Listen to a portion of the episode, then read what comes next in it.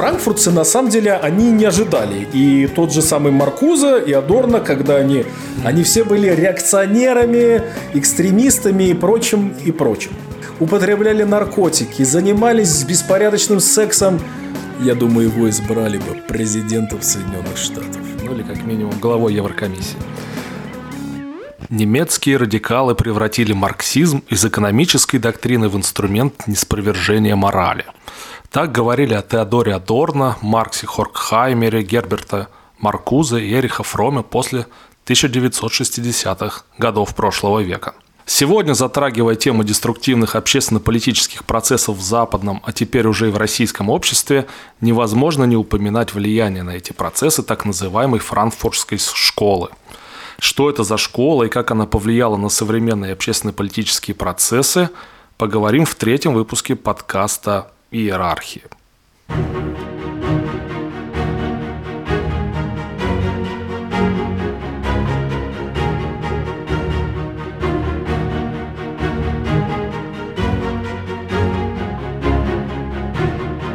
Всем привет! Если первые два подкаста мы обсуждали общие темы, то сегодня предлагаю наконец-то перейти к конкретике и обсудить, а может быть даже в конце и осудить, франкфуртскую школу из философов-теоретиков, отцов неомарксизма. Наверное, мы не будем проходить конкретно по биографии каждого из них, а поговорим скорее об их идеях и о влиянии их на дальнейшие общественно-политические процессы. Так? Ну, я думаю, слишком много чести, если бы мы сейчас обсуждали каждую из этих упомянутых личностей э, в деталях. Франкфуртская школа, конечно, сыграла наиболее деструктивную роль с точки зрения формирования неомарксистского, леволиберального, либерально-социалистического мировоззрения после 1945 года – Давай, наверное, расскажем нашим слушателям о том, вообще, как она образовалась, на основе чего и как обычный марксизм превратился из экономического в культурный. Здесь э, я бы чуть-чуть сделал такое лирическое отступление. То есть мы часто будем, э, уважаемые слушатели, употреблять еще такое словосочетание «культурный марксизм». Культурный марксизм – это, конечно, не научный термин. Его в обиход э, ввели американские консерваторы, в первую очередь Патрик Бьюкинен, как некое собирательное понятие всевозможных течений леволиберального и неомарксистского толка. Что касается самой вот этой франкфуртской школы, как элемента вот этого совокупного явления, как культурный марксизм, то нужно начать с чего? Нужно начать э, с того, что, конечно, и мы уже в первых двух подкастах об этом говорили, конечно, течение и идеи, которые были заложены эпохой просвещения, французской революции и мыслителями левого толка XIX века, как со стороны либералов, так и со стороны социалистов, э, вот эти идеи, эти семена стали отдавать всходы. Э, начиная с Октябрьской революции 1917 года, и, конечно, здесь нужно сказать, что все социал-демократы, оголтелые коммунисты, анархо-коммунисты, они, конечно, приветствовали Октябрьскую революцию и все то, что последовало за ней. Всевозможные декреты об отмене уголовного наказания за мужеложество, вот это, эти всевозможные коммуны, вот эти эксперименты начала и середины 20-х годов в Советском Союзе. То есть все это, конечно, очень сильно радовало а, западных леваков, но со временем, особенно в период прихода к власти Сталина мнение западных марксистов на Советский Союз стало очень сильно меняться. Но не будем забывать еще тот факт, что то, что получилось у социалистов в России, не получилось у социалистов на Западе. Об этом я чуть ниже скажу. Э, здесь нужно отметить, что огромное количество леваков на Западе стали воспринимать Советский Союз не как а, вот землю обетованную и некий вот этот рай коммунистический, к которому они стремились. Они увидели некую коммунистическую в основе своей белую империю, я имею в виду белую по цвету кожи, где господствовала, по сути дела, как они считали, диктатура, где Троцкого изгнали, а потом еще и э, ликвидировали. А теперь как раз, собственно, про франкфуртскую школу и еще два течения, которые шли параллельно с франкфуртской школой. Здесь стоит упомянуть э, нескольких мыслителей. Во-первых, это венгерский коммунист, один из э, родоначальников э, социал-либерализма Лукач. Он, э, если я не ошибаюсь, он э, занимался чуть ли не был министром образования или культуры в Венгрии во время вот этого террора Белокуна. Потом он, естественно, бежал из Будапешта, переехал в Вену, и он, по сути дела, начал критиковать марксизм слева. То есть, это вот первый такой пункт. Второй пункт, не относящийся к франкфуртской школе, это э, теория культурной гегемонии, о которой мы уже говорили, которая связана с итальянским э, коммунистом Антонио Грамши и с французским коммунистом, который, ну, примерно в то же самое время был, это э, Луи Альтюсер. По сути дела, оба чуть-чуть в разных терминах они описывали приход к власти левых сил на Западе – Почему? Вот здесь как раз я отвечаю на твой вопрос. Весь 19 век мантра шла, исходя от Карла Маркса, от Энгельса, что ну, движущей силой революции должен послужить пролетариат. А тут получилось страна, которая в основной э, своей массе была аграрной, то есть Российская империя, в ней революция победила – через кровь, через террор, но победила. А в странах, где пролетариата было больше, в первую очередь это Германская империя. Я уж молчу про Францию, про э, Британскую империю и Соединенные Штаты уж тем более. Там рабочее движение заглохло. А, Британии и Соединенные Штаты, там, конечно, полиция очень жестко действовала. А вот в Германии, да, а, особенно после поражения в 18 году и в Версале, там очень сильны были а, влияния как социал-демократов, как, ну, как правительственной партии, так и радикальных коммунистов из Союза Спартака. И были же несколько восстаний в Берлине, в Гамбурге. Все мы знаем, там Клара Цеткин, Роза Люксембург, а, Карл Липкнехт, ну, которые были все убиты а, во время этих восстаний. Но восстания потерпели крах. И вот тот же самый Лукач – и Грамши, и Альтюсер, они задавались вопросом, а почему? И стали все с разных позиций приходить к точке зрения, что вот эта вот волна революционная, она была, э, э, ну как, ее рассекли, как волнорезы, столпы гражданского общества в Германии, в частности, которые, вне зависимости от того, были это, как выражались у нас раньше, мелкие лавочники, или это были действительно представители рабочего класса – но это было гражданское общество, которое питалось из традиций, из э, э, культуры своих народов, и которые не собирались отрекаться от этой культуры. И уж тем более, э, глядя на Российскую империю и что там в это время происходило. Какой лютый террор устроили большевики. Поэтому начали критиковать слева.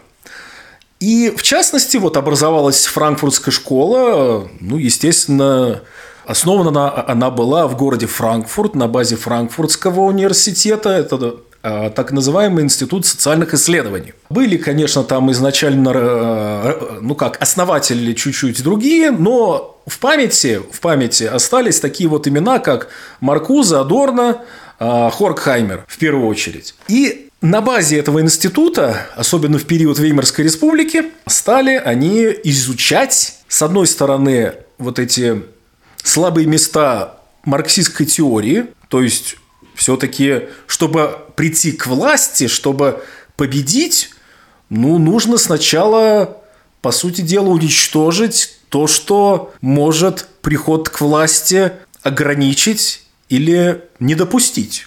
Подготовить То есть, почву надо. Подготовить почву. Произвести разжижение общества, разжижение базиса. А базис – это культура и традиции. Естественно, после уже прихода к власти Гитлера франкфуртцы все э, перебрались за океан. Кто-то осел в Калифорнии, кто-то в Нью-Йорке. Получали неплохие они финансовые вливания от всевозможных фондов и финансовых учреждений. И, и от государства в том числе. И уже после После войны а, некоторые вернулись обратно в Германию, некоторые еще пока остались на территории США. А здесь стоит упомянуть э, ряд таких моментов, которые, ну то есть занимались, чем они занимались на деньги американцев. Они изучали, во-первых, так называемую авторитарную личность. Известный труд, в том числе Теодора Адорна, что из себя вот представляет э, потенциальная авторитарная личность. И как Даже это... Фром начал с этого, если не ошибаюсь. Да они там все одновременно писали. Фром – это больше основатель Фрейда марксизма. И еще Райх там был. Ну, то есть, э, Фром тоже. Маркуза – это больше про всевозможные там сексуальные девиации. Сейчас мы просто всех слушателей запутаем. Здесь такие вот э, стоит э, заметить нюансы, как вот, авторитарная личность, чтобы вот, чтобы вот этот пункт отложился. Я даже могу сказать, что согласно Фрому, человек авторитарного склада – это тот человек, который испытывает беспокойство и разочарование от обременительной свободы и чувства одиночества, что обостряет в нем жажду власти и приводит к идентификации себя с авторитетом группы. Более того, авторитарной личностью Фром считал представителя массового капиталистического общества, которого отличают такие черты, как консерватизм, религиозная или этническая нетерпимость и иррациональное мышление. То есть, по факту, любой консерватор сейчас является авторитарной личностью, что мы, собственно, и видим в западном обществе, где консерваторы чуть ли не под запретом находятся. То есть консерватор для них это потенциальный экстремист. А корни вот этого отношения как раз-таки заложил Фром. Продолжаем. Далее. А, так называемая критическая теория. То есть а, франкфуртцы, они подвергали критическому анализу общество не только с точки зрения там, экономических отношений, но со всех сторон, во всех плоскостях философии, психологии, социологии, культуры, искусства, всего и всего. И стали приходить к выводам, что вот опять же авторитарная личность, здесь стоит э, еще вспомнить и Хану Арен с ее э, исследованием по истокам тоталитаризма, авторитаризма, хотя она не относилась к франкфуртцам. Вот эта критическая теория, как раз последние годы, критическая расовая теория, которую бунтовщики на улицах Соединенных Штатов Америки Э, из рядов БЛМ и Антифа вот, постоянно продвигали, э, и их там уже покровители реализовывали э, в рамках учебных планов в разных штатах. Но истоки, они все из франкфуртской школы. То есть здесь мы видим гремучую смесь. То есть франкфуртская школа здесь нельзя сказать, что это какое-то единое учение. Здесь гремучая смесь из абсолютно Э, враждебных для традиционного э, государственного устройства и традиционного общества взглядов. То есть все так или иначе ведет к разложению. Далее. Теоретики франкфуртцы и практики из неомарксистских кружков пришли к выводу, что нужно все-таки поставить крест на западном белом пролетариате.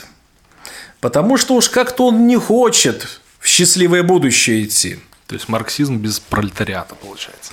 Они нашли новый пролетариат. И об этом открыто, в том числе, тот же самый Альтюсер писали, что нужно общество расшатывать при помощи агрессивных микрогрупп. То есть интеллектуалы, ну, собственно, вот эти все вот теоретики, они э, наверху пирамиды, и они приводят в действие или же встраивают в свою систему борьбы с государством и обществом всевозможных э, асоциальных элементов и аутсайдеров. Кто кто это такие? Сейчас мы поясним. В первую очередь, это э, сексуальные меньшинства. Как мы видим на примере дальнейших событий в 60-е годы, э, сексуальная революция раскрепощения рука об руку, вот это Кристофер Стрит Дэй, который сейчас там чуть ли не э, там кровавым воскресением своим вот эти э, значит, ЛГБТшники продвигают. Все это вот из тех времен. То есть эти теоретики, они стали инструментализировать эти меньшинства, чтобы таранить государственный и общественный строй. Далее, феминистки и шире, в принципе, женское движение. Они его стали инструментализировать в своих целях, противопоставляя э, женщин мужчинам, натравливая женщин на мужчин. Далее, какие еще меньшинства? безусловно, этнические меньшинства. В Соединенных Штатах это темнокожие, в странах Европы, ну, тогда их еще так много не было, как сейчас. Сейчас они их активнейшим образом инструментализируют. Это, ну, как бы новые, новые европейцы, да? то есть мигранты. Разные волны были, волны там 60-х, 70-х, а, ну и, естественно, уже там а, после 2015 года. Что происходило еще? Примерно в конце 50-х, начале 60-х а, образовались вот эти неомарксистские агрессивные группы, маргинальные, как, например, а, белые пантеры. Все мы слышали о черных пантерах. То есть такие вот а, радикально темнокожие российские группы, которые в период борьбы за гражданские права в США там активно принимали участие в уличных движениях. Но были и белые пантеры. Никогда не слышал про них. Да, это такие вот агрессивные микрогруппы из среды или среднего класса, или даже весьма состоятельных белых американцев, которые стали продвигать такую тему, что э, хоть эм, нацизм и фашизм, там эта участь была европейская такая вот, в основном, ну, как немецкая и итальянское и прочее. Но мы-то со своими еще фашистами-то не разобрались, а кто это такие? Это наши родители. То есть здесь они стали инструментализировать, и тут как раз и Фрейда марксизм. Вот это вот подростковая юношеская неудовлетворенность, а, бунтарство. Очень многие были физически слабы, и они прятались за широкими спинами черных пантер из гетто. Угу. Ну, то есть, вот эти вот очкастые э, недоросли, студентики э, весьма посредственного интеллектуального потенциала, они вот э, прикрывались и, и стояли рядом с мускулистами афроамериканцами и ну, как-то вот заряжались. Ну, такой вот некий идеологический куколдизм такой, да. И говорили, сейчас мой бойфренд тебе отомстит за все. Ну, да, примерно так. И э, основной лозунг был долой э, власть стариков. То есть мы должны произвести э, революцию молодых. И они открыто писали и э, врывались в кампусы, распространяли свои вот идеи среди молодых. В школы тоже. И они открыто говорили, мы лишим вас ваших наследников. Мы достанем вас через ваших детей и внуков. А это какие года были? Это уже скорее начало 60-х. В конце 50-х все-таки их там жестко прессовали еще полицейские структуры в США. А потом что произошло? Во-первых, музыка. Хиппи, дети цветов. Еще это... раньше.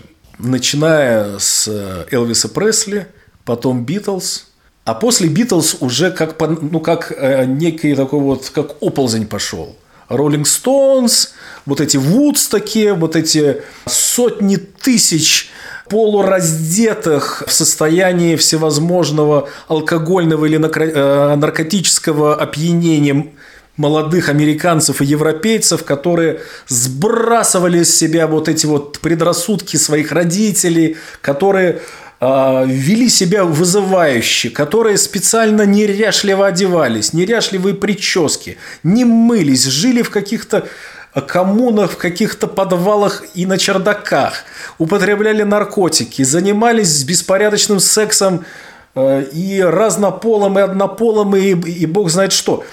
И вот это вот это апофеоз вот это, ну, франкфуртцы на самом деле они не ожидали. И тот же самый Маркуза и Адорно, когда они прибыли э, в Европу, и некоторые из них застали бунты, в том числе и в Германии, и во Франции, а нужно понять, а какого возраста были бунтари? То есть, это вот 68-69 год. То есть, это ребята, которые родились уже после окончания войны. Они не застали войну. Это не поколение ветеранов, если мы даже берем там тех же американцев или французов, которые против Гитлера воевали. Для этих детей все они были фашистами. Угу. Они все были реакционерами, экстремистами и прочим, и прочим. Все началось с Германии, из Бонна, из э, как раз вот этой боннской агломерации, где очень много вузов. Там вот культ вины, который активно насаждался оккупационными властями, он вот перебросился в вузы. В вузах как раз э, к тому периоду кафедры были заняты уже весьма радикальными левыми э, профессорами. Ну и э, началось все с Германии, а потом уже по накатанной. А там и эти протесты против войны во Вьетнаме. Здесь нужно еще понять, что кто стал кумирами этих новых левых и бунтарей. Не Сталин, не Сталин. Хо Ши Мин, Че Гевара, Мао Цзэдун, Троцкий. Кстати, Сталина среди новых э, э, левых и э, неомарксистов очень сильно не чествуют. Потому а что вот, он авторитарная личность. Потому что он авторитарная личность. А Троцкий – это некое воплощение вот этой вот свободы, равенства и братства, которые были заложены еще во французской революции. Кстати, что касаемо новых левых, так интересно, я когда готовился к подкасту, смотрел про события, в том числе и мая 68 года во Франции. И один из главных активистов, это Дэниэль Кон-Бендит, вот, он же как раз-таки э, активный новый левый, и он как активно действовал во Франции в то время и в Германии. И он имеет два гражданства. И самое интересное, что он до сих пор участвует активно в политике Евросоюза, представляя партию зеленых. Партия зеленых – это прямые идеологические и политические наследники культурных революционеров 60-х годов. Кстати, тот же самый уже бывший министр иностранных дел Германии Йошка Фишер, он тоже принимал да, участие. Да, да, да, да. Он э, в том числе и э, кидал булыжники в полицию. То есть, это такой вот абсолютный анархист был, левый либерал, который в себе сублимировал все вот эти мировоззренческие установки и франкфуртцев, и неомарксистов, ну то есть всех-всех э, тех, кто желал ослаблению общества.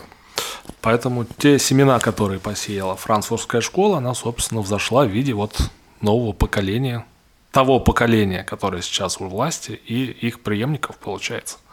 Да, здесь нужно сказать, что после вот этого всплеска в 60-е а, естественно, учитывая возраст этих вот бунтарей, в политическом плане они не были столь сильны в период 70-х потом.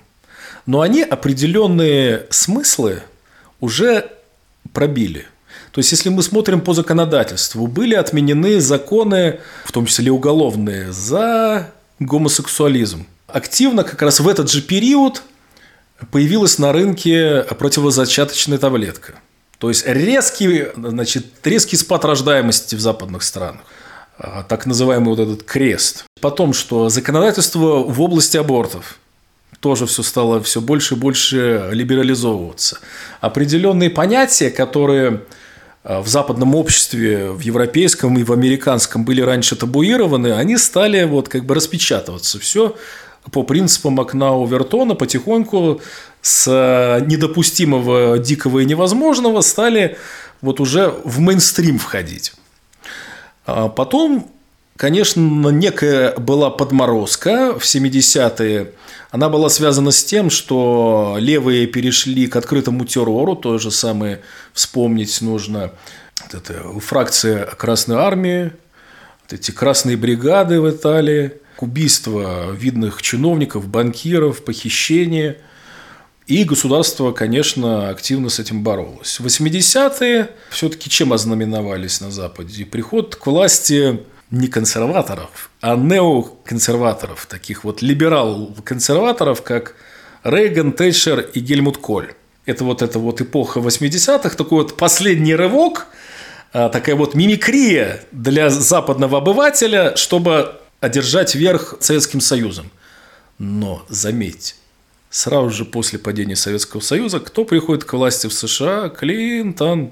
И все больше и больше политиков левого толка, такого именно неомарксистского толка, в 90-е приходят в политику.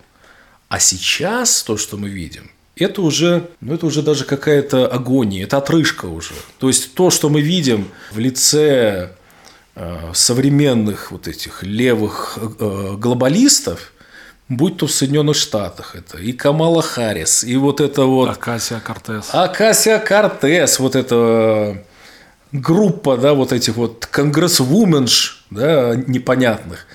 Либо вот во Франции вот эти леваки, которые активно инструментализируют мигрантов в своих целях. Про Германию я в принципе молчу. То есть там э, вот это непонятное деление на партию левые, зеленые, социал-демократы, там, в принципе, уже можно стирать вот эти границы, потому что, ну, взгляды у них у всех примерно одни и те же. Только одни интеллекта. чуть больше либералы, другие чуть больше центристы, ну а левые это уже такие вот совсем такая вот антифа в парламенте, скажем так. Многие из них не имеют школьного образования. Многие просто, извиняюсь, несут полную ересь. А, министр иностранных дел Бербок открыто сказал, что ее основная цель – это вести феминистическую внешнюю политику, проводить ее. Что это такое? Ну, наверное, там выделять э, деньги на, э, налогоплательщиков на продвижение ЛГБТ и всевозможных там гендерных теорий в странах третьего мира или еще где-то. Ну, слава богу, уже не на территории России, потому что с сегодняшнего дня что у нас? ЛГБТ-движение признано экстремистской организацией. И это очень хорошо. А, раз уж мы заговорили о Германии, кстати, так очень интересно. Ведь франкфуртская школа, она вышла из Франкфурта, то есть это немецкое явление, и вот как мы видим, у власти сейчас есть прямые наследники этих идей, но, насколько мне известно, отношение к этим идеям в Германии неоднородно. То есть на Западе и на Востоке отношения к этому разные. Как так могло получиться? Тем более, что э, Запад Германии был капиталистический, и эти идеи там приживаться не должны были, а Восток был социалистический. И наоборот, как бы все-таки неомарксизм должен был как-то лучше развиваться. Ну, я думаю, конечно, более подробно и детально мы можем это разобрать в каком-то отдельном подкасте, потому что тема необъятная. Отвечая на твой вопрос, отношение оккупационных властей в Западной Германии и в Восточной Германии после 1945 года было абсолютно не, не одинаковым. Вроде бы на Западе буржуазно-рыночные страны одержали верх, оккупационные зоны, их было изначально три, потом Бизония была так называемая, потом, в принципе, образовалась Федеративная Республика Германии. И, конечно, немцы им нужны были в качестве некого первого, ну, скажем так, э, бастиона на случай, если советские танки вдруг перейдут границу. Поэтому и определенные реваншистские течения терпелись. Да, то есть э, их пока... Вот пока Германия не объединилась, и пока Советский Союз не рухнул, американцы и англичане, они терпели у немцев определенные э, реваншистские такие вот устремления.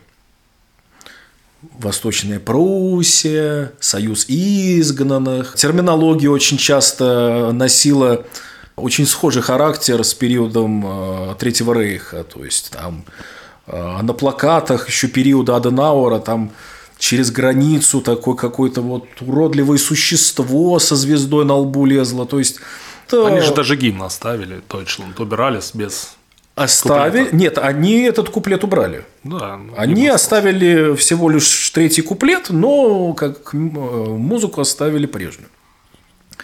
Но американцы очень тонко поняли, что немцы, они все-таки как птица Феникс, они смогут э, восстать из пепла. И здесь я должен процитировать одного из э, англосаксонских э, генералов НАТО, которые сказали, какова основная цель НАТО – to hold the Russians out, то есть держать русских за пределами НАТО, and to hold the Germans down, и подавлять немцев.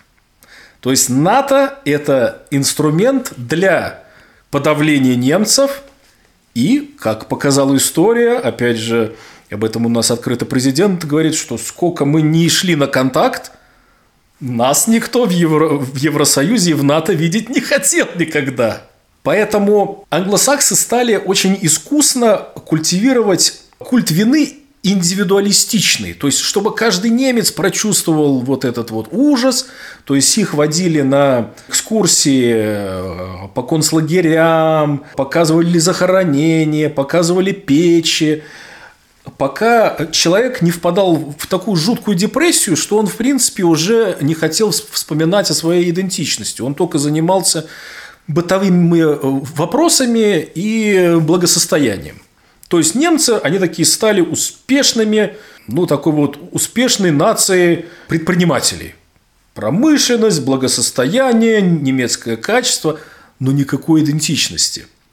И они вели, то есть вот э, франкфуртцы, они тоже были такими вот проводниками вот этих вот взглядов, что немецкая история, она и, и, и немецкая идентичность, немецкий дух, это все э, в итоге привело к Освенциму. То есть, некий апофеоз немецкого развития – это Освенцим. Поэтому э, лучше забыть о своей немецкости – лучше в себе э, подавить и уничтожить эту идентичность и как-то раствориться в идентичность общеевропейской, западной, какой-то мировой и прочей. А на Востоке э, советские оккупационные власти, они так не действовали. Как сказал товарищ Сталин в свое время, Гитлеры приходят и уходят, а немецкий народ остается. И э, наши власти они через своих, конечно, товарищей из э, социалистической единой партии Германии в ГДР, они продвигали два основных таких вот тезиса. Первый. Период э, с 1933 по 1945 год, ну, это, было, это был вывих, это была ошибка, это было искажение. То есть немецкая история, она не греховна сама по себе – Поэтому нельзя э, весь народ клеймить преступниками. А на Западе наоборот. Въелся термин «народ-преступник». И культивировалось в головах у молодых, что ваши родители, ваши предки, они были все преступниками. И по сей день этот культ вины, он их э, сжимает по рукам и ногам, и поэтому они, в частности, сейчас и пляшут все под дудку Э, глобалистов американских, э, в том числе и в конфликте с Украиной. И второй тезис. Коммунисты в ГДР, они утверждали, что да, е, ну как было вот это логическое завершение, и есть логическое завершение немецкой вот этой вот истории, вот прогресса, это ГДР. Поэтому, когда Германия объединилась, восточные немцы, западных, не понимали. И по сей день не понимают.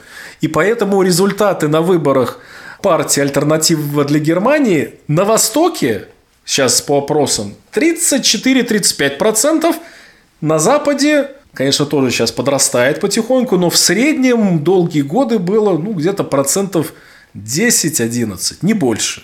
Интересно на самом деле, и, конечно, вот то, что ты говорил о том, что немец значит преступник, то есть по факту преступник стал синонимом той самой авторитарной личности, о которой говорил Адорно, там, Фром и другие, значит, марксисты. Ведь если возвращаясь к теории авторитарной личности, марксисты, неомарксисты из франкфуртской школы делали вывод, что любая личность, обладающая даже слабо выраженным авторитарными чертами, всегда будет осуществлять аутогрупповую дискриминацию. Аутогруппа – это группа, по отношению к которой человек не испытывает чувство идентичности, считает ее чужой себе, а также сравнивает себя с ней с целью уточнить свою собственную принадлежность к другой социальной группе. Такое есть определение. И, соответственно, франкфуртцы делали а, такой вывод, что авторитарность человека всегда связана исключительно с отношением к аутогруппам. То есть в их теории, если человек совершает аутогрупповую дискриминацию, то это означает, что он представляет собой авторитарную личность. Из чего следует, что заняв какой-то высокопоставленный пост, например, став государственным деятелем, он обязательно установит свою диктатуру и тоталитарный режим. То есть поэтому испытывать какое-то недовольство, либо какое-то негативное отношение к представителям любой другой группы, будь то меньшинство, мигранты, а, либо кто-то еще, кто мешает тебе жить хорошо, а может быть и просто мешает жить, вот, это проявлять какое-то недовольство недопустимо, потому что ты автоматически становишься авторитарной личностью, то есть заведомо преступником.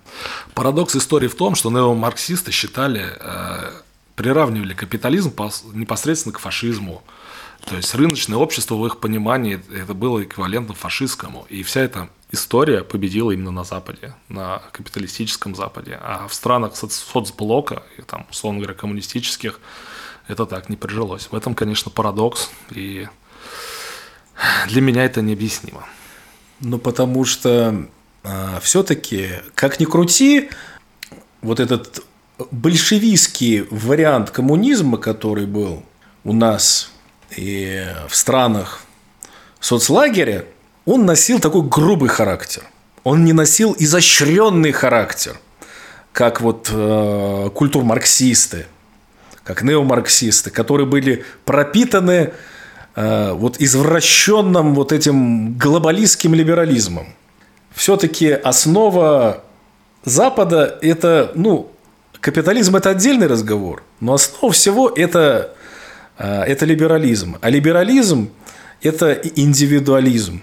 Это итоги просветителей и французской революции. И здесь я должен отметить такой вот факт, что первым франкфуртцем, как ты думаешь, кто был? Узник Бастилии, которую первую взяли во время французской революции, а именно маркиз де Сад, который стал активным политическим деятелем после освобождения – во время якобинского террора, который дружил с Маратом, который был садистом и на руках которого крови сотен тысяч французов. И маркиз де Сад рукоплескал. Он считал, что нужно раскрепостить личность, что мораль, нравственность – это оковы. Ничего не напоминает? Франкфуртская школа, культурный марксизм, фрейдомарксизм, который утверждали, что нужно раскрепоститься, отбросить в сторону вот эту мораль, оковы, вот эти предрассудки, архаику, буржуазную этику, христианство, все нужно отбросить. И тогда наступит коммунизм. Мне кажется, если бы сегодня маркиз де Сад посмотрел на то, что происходит на Западе, в Евросоюзе или в США, то ему бы очень понравилось. Потому что многие из его идей и э, образов прижились. Я думаю, его избрали бы президентом Соединенных Штатов. Ну или как минимум главой Еврокомиссии. Что ж, к сожалению, наше время подходит к концу, мы вынуждены заканчивать, но э, в ближайшее время мы обязательно продолжим говорить не только о культурном марксизме и франкфуртской школе, но и об огромном количестве других интересных вещей. Ну а сегодня мы заканчиваем. Подписывайтесь на наш подкаст на всех платформах, а также мы теперь есть и на Ютубе. И телеграм-канал. И телеграм-канал. Оставайтесь с нами. С нами интересно и очень познавательно. До новых встреч. Пока.